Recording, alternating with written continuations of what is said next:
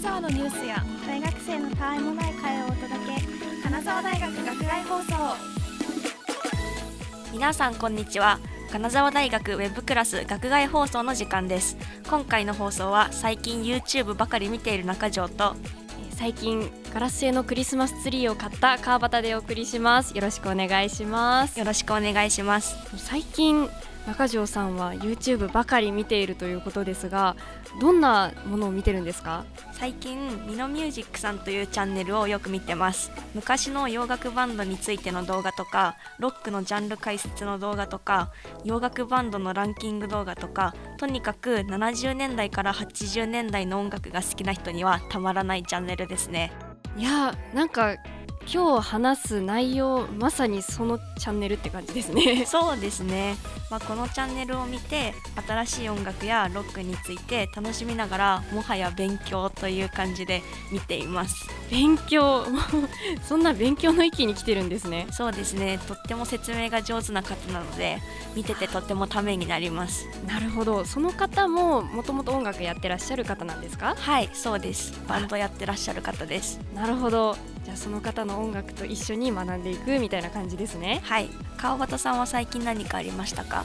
最近私はその先ほども言ったんですけどガラス製のクリスマスツリーを買いました。そうなんですね。はい。なんか手のひらサイズだったんでそんな大きいものではなくて全部ガラスで透明ででにできているのですごい見てて何ですかね。さ爽やかというかすっきりした気持ちになります。絶対可愛いですよね。そうなんですよ。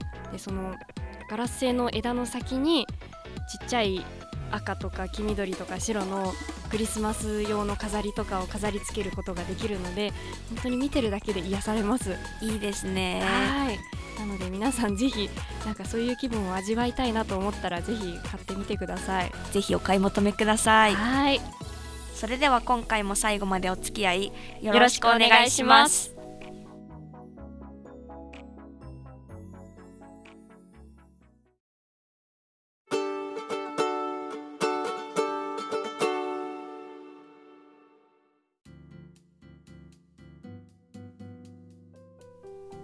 この放送は金沢大学放送局が以前大学の食堂で放送していた学内放送をポッドキャストで配信しているものです。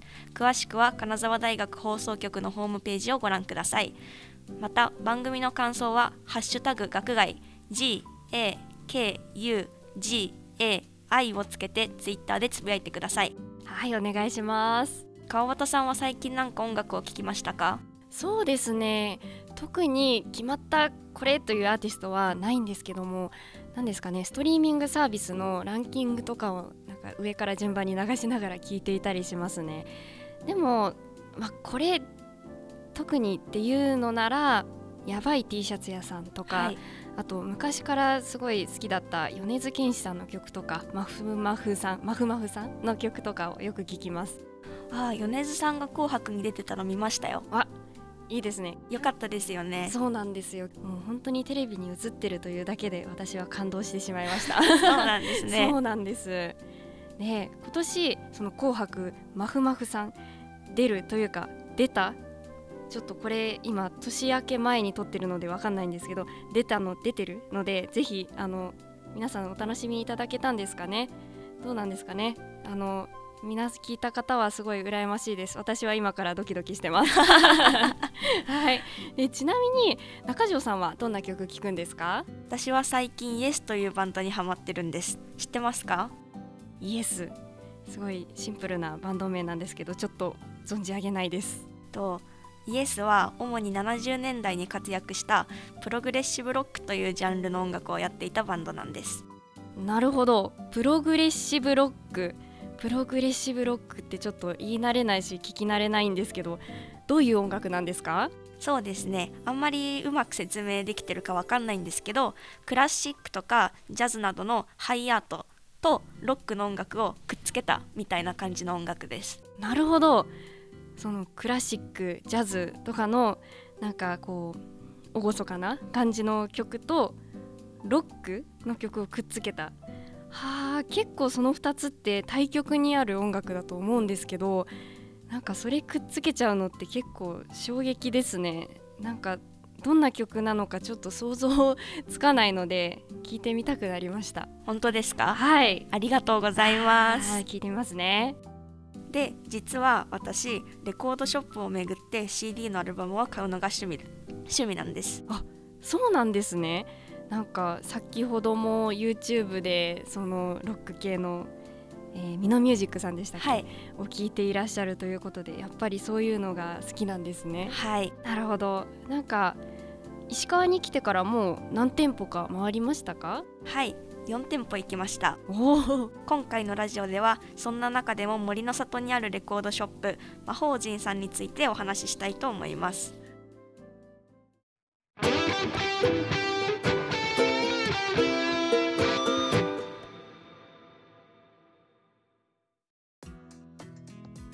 森の里にレコードショップがあるなんて私この取材をするまで知らなかったんですけどあのイオンの近くのアパマンショップさんの裏手にあってちょっとあの大通りからは見えづらい初見の方は分かりづらい場所にあるのでなんかそのせいか今まで目につかなかったのかなと思っています。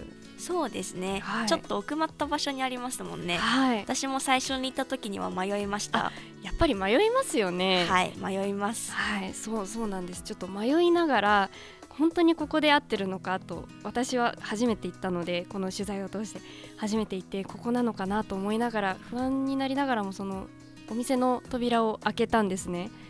そしたらまだそのレコードショップお店っぽくなかったんですよ。でなんだかちょっとこう家感アアットホームじゃないですけど こう家感のある、えー内装だなと思いました。はい。でその入った瞬間に私の背だいたい150センチぐらいもうちょっと高いかな？ぐらいなんですけどと同じくらいのクリスマスツリーがあったんですよね。ありましたね。そうなんですよ。なんかそれで一気に取材の緊張が和みましたね。そうでしたね。はい。魔法陣さんはアパートの一室でお店をやられてるのでなんか家感ありましたよね。ありました。でもその店内の CD とかレコードショップあレコードショップじゃないですね。レコードが並んでるところその空間はそこだけ切り取られたみたいなとてもレトロでノスタルジックな雰囲気でなんか皆さんが想像するレコード屋さんっていう感じでしたね。そうでしたね。はい、今回の取材では店主の遠山誠さんにお話を伺ったんですけどとてもお話が上手で音楽に対する熱い思いがとっても伝わってきました。すごくわかります。私も伝わってきました。でその中条さんが取材した中でその熱い思いとか印象的だったみたいなそういうところありますか？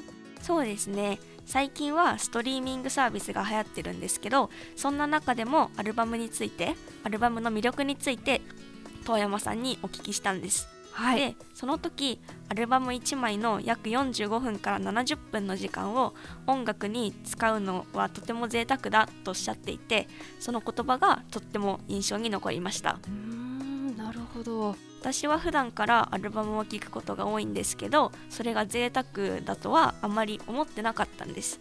でも確かに考えてみるとそんな長い時間一つのことに向き合うことができるなんてとっても贅沢だなと思いましたね。あー私そのなかなかアルバムを通してじって聞いてることはないんですけど中条さんも聞いてるんですか？私はなんかお家に大きいアンプがあっておそれに CD を入れてはい。1枚聴くみたいな聴き方が多いです。あーやっぱりその CD を聞く時間があるんですね。はい。なるほど。なんか私がそのアルバムを通して聞くときは勉強しながらとか掃除しながらとか運転しながらとかなんかながら聞きすることが多くてそのアルバムにじっくり向き合ったことがなかったのでなんだか今回私にはない新しいものの見方を見たなと思いました。あーなるほど、はい。そうなんですね。川端さんは取材で何か印象に残った言葉はありましたか？そうですね。言葉というよりかはその遠山さんお店の遠山さんの見た目がすごく印象に残りましたね。うんはい。そうなんです。取材当日はその黒い革ジャンを羽織ってらっしゃったんですけどその黒い革ジャンの中にとあるアルバムのジャケットのデザインと全く同じ T シャツを着てあのいらっしゃったんですよね。そうでしたね。そうなんですよ。なのでそのジャケットを実際見せていただいたんですけど取材の時に。でもその見せていただく前までは何も普通のなんかおしゃれな T シャツだなと思ってたんですけど T シャツを見た時あ T シャツじゃないアルバムをのデザインを見た時からその一緒なものを着ているっていう状況がちょっと面白すぎて あの取材してるのにもかかわらずしばらく話が入ってこなくて なんか大丈夫か自分大丈夫かって思ってました。そうだったんですね。そうなんですよ。ちょっと実はそんな気持ちでおりました。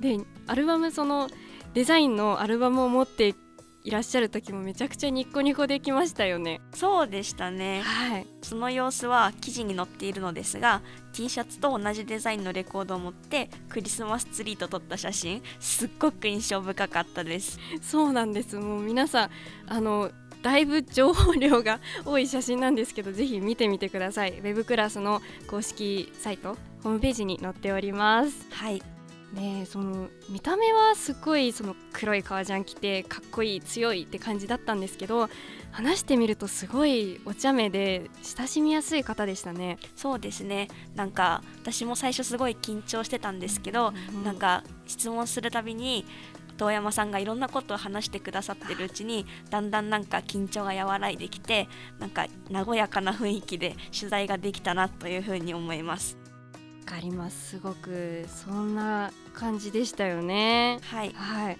そんな遠山さんにお話を伺っている中で結構衝撃的だったことがあったんですけどなんと私が来店した時のことを覚えていてくださったんですその時にレッド・ツェッペリンの4というアルバムを買ったんですけどなんか若い女の子が一人で来るのが珍しい上に買ったアルバムがレッド・ツェッペリンだったということが印象的だったそうで覚えていたとおっしゃってました。なるほど。すごく嬉しかったです、確かにお店の人に覚えてもらえてるってめちゃくちゃ嬉しいですね。はい。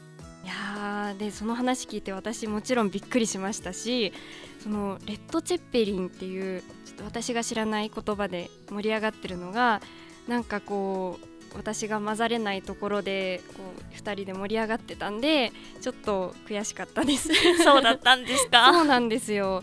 なんかなんで私ももうちょっとちゃんとした調べしてから行けばよかったなと思いました。はい。でレッド・チェッペリンはどんなアーティストなんですか？レッド・ツェッペリンは、まあ、70年代に主に活躍していたイギリスのハードロックのバンドなんです。そういえば遠山さんはハードロックが好きとおっしゃってましたね。おっしゃってましたね。はい。友達のお兄さんがレッド・ツェッペリンやディープ・パープルなどのハードロックのアルバムを持っていて遠山さんはそれを聞いてハードロックに出会ったそうです。ああじゃあその時代ってハードロックが流行ってたんですか？そうですね。ハードロックはとっても人気があったと思います。ああそうなんですね。はい。で遠山さんが15歳の時今でも忘れることができないぐらい印象的だった出来事があったそうです。それはアイアンメイデンというバンドの登場だったそうです。ほう。で彼らのファーストアルバムにとても衝撃を受けたとおっしゃってました。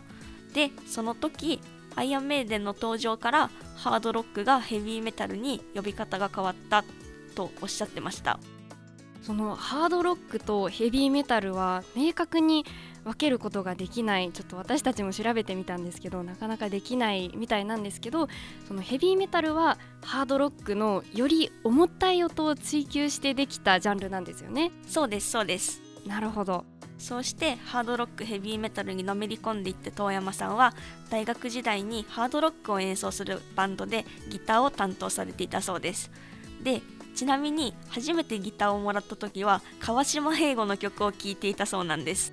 で個人的にハードロックと川島英語のギャップがとってもあってすごい面白いなと感じました。あの酒と涙と男の男と女の方ですよね、はい。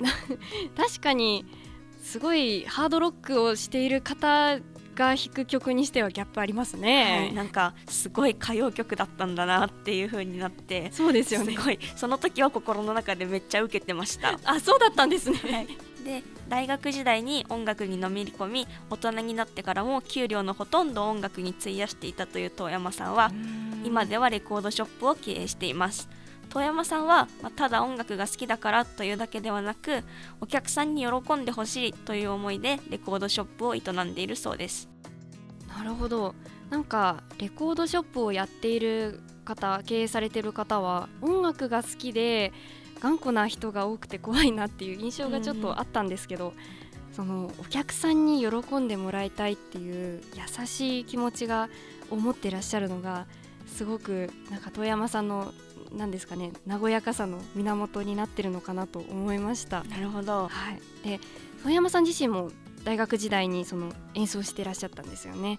なんかその演奏していたこともお客さんを喜ばせたいというなんか見せる側の気持ちにもつながるのかなと思いました。なるほど、は本、当にその通りですねありがとうございます。遠山さんは東京で営業のお仕事をされていたそうなのですが金沢出身のパートナーの方がこれの両親がご高齢となり面倒を見ようということで金沢に来たそうです。でそこで好きなことをしようと思い持っていた一生かかっても聴ききれないような量のアルバムを売ろうと思ったそうです。義理のご両親が森の里に住んでいるので森の里でレコードショップをオープンすることにしたとおっしゃってました。すっごいたくさん持ってたんですね。はい でだからこう森の里にオープンお店をオープンさせたんですね。そうですね私も初めて最初に森の里にレコードショップがあるって知った時はなんで学生街の森の里にレコードショップがあるんだろうってすっごい気になっていたことだったので聞けてよかったですよかったです。私もちょっと謎でしたね。そこは。はい。で森の里は学生が多く住んでいる町ということで遠山さんに学生におすすめしたい音楽を聞いてみました。まず1枚目は荒井由実のセカンドアルバム「ミスリム」です。で遠山さんによると荒井時代のユーミンに間違いはないそうです。なるほど。ユーミンは作曲の天才だとおっしゃっていました。そうそんなになんかよく聞きますけどユーミンのお名前とか楽曲とかそそうなんですね。はい。ちょっと知らなかったです。で2枚目はジョン・コルトレーンの「市場の愛」です。これはジャズの名盤とされているそうです。そしてハードロックのおすすめはレインボーのオンステージです。これは日本で行われた武道館公演の演奏を収めたものだそうです。川端さん聴いてみたいアルバムはありましたか？そうですね。やっぱり取材を通してハードロックにたくさん触れたのでレインボーのオンステージを聞いてみたいなと思いましたね。その本当に取材中遠山さんと中条さんがめちゃくちゃ盛り上がってたんですよ。そうでしたね。そうなんです。盛り上がってていやその盛り上がり方を見てたら興味持たざるを得ないなと思ってもう聞いてみたいと思い聞いてみたいです、はい。すごく 中条さんは聞いたこと聞いたことあるアルバムはありましたか？なかったです。あそうなんですね、はい。どれも初めて知りました、えー。レインボーはボーカルの人がグラハム・ボネットっていう人の時代のアルバムは知ってて聞いたことがあるんですけど、はい。オンステージ収録時のボーカルロニー・ジェームス・ディオっていう人がボーカルの時代のレインボーは聞いたことがなかったのであ聞いてみたいなと思いました。あ時代によってもまた違うんですね。はい。なるほど。じゃあもう今度一緒に聞きましょうね。はいぜひ。あ聞きましょう。それでは最後に遠山さんから大学生に向けた言葉を紹介します。はい。大学生は一番いろんなものを吸収できる時です。それに一番輝いている時期でもあります。有意義に時間を過ごせば思い出の宝物になります。とおっしゃっていましたすごい素敵なお言葉ですね。はい。その一番輝いている時間あ時期ですかね、とはい。いうのが印象に残りました。でなんか今私たちが過ごしてる時は分かんない大学時代が輝いている時大学時代というかまあ今までの若い時代が輝いている時っていうのは分からなくて。そうですそうなねんです。でただただ時間が過ぎていくのを見ているというか待っているというかの時期があるんですけどやっぱりもっと一日一日を大事に過ごしていかなきゃなと思いました、その通りですね。はい本当に。はい、今は輝いている時間なのかわからないけど大人になって振り返った時に大学時代を有意義に過ごしてよかったと思えるようにしたいですね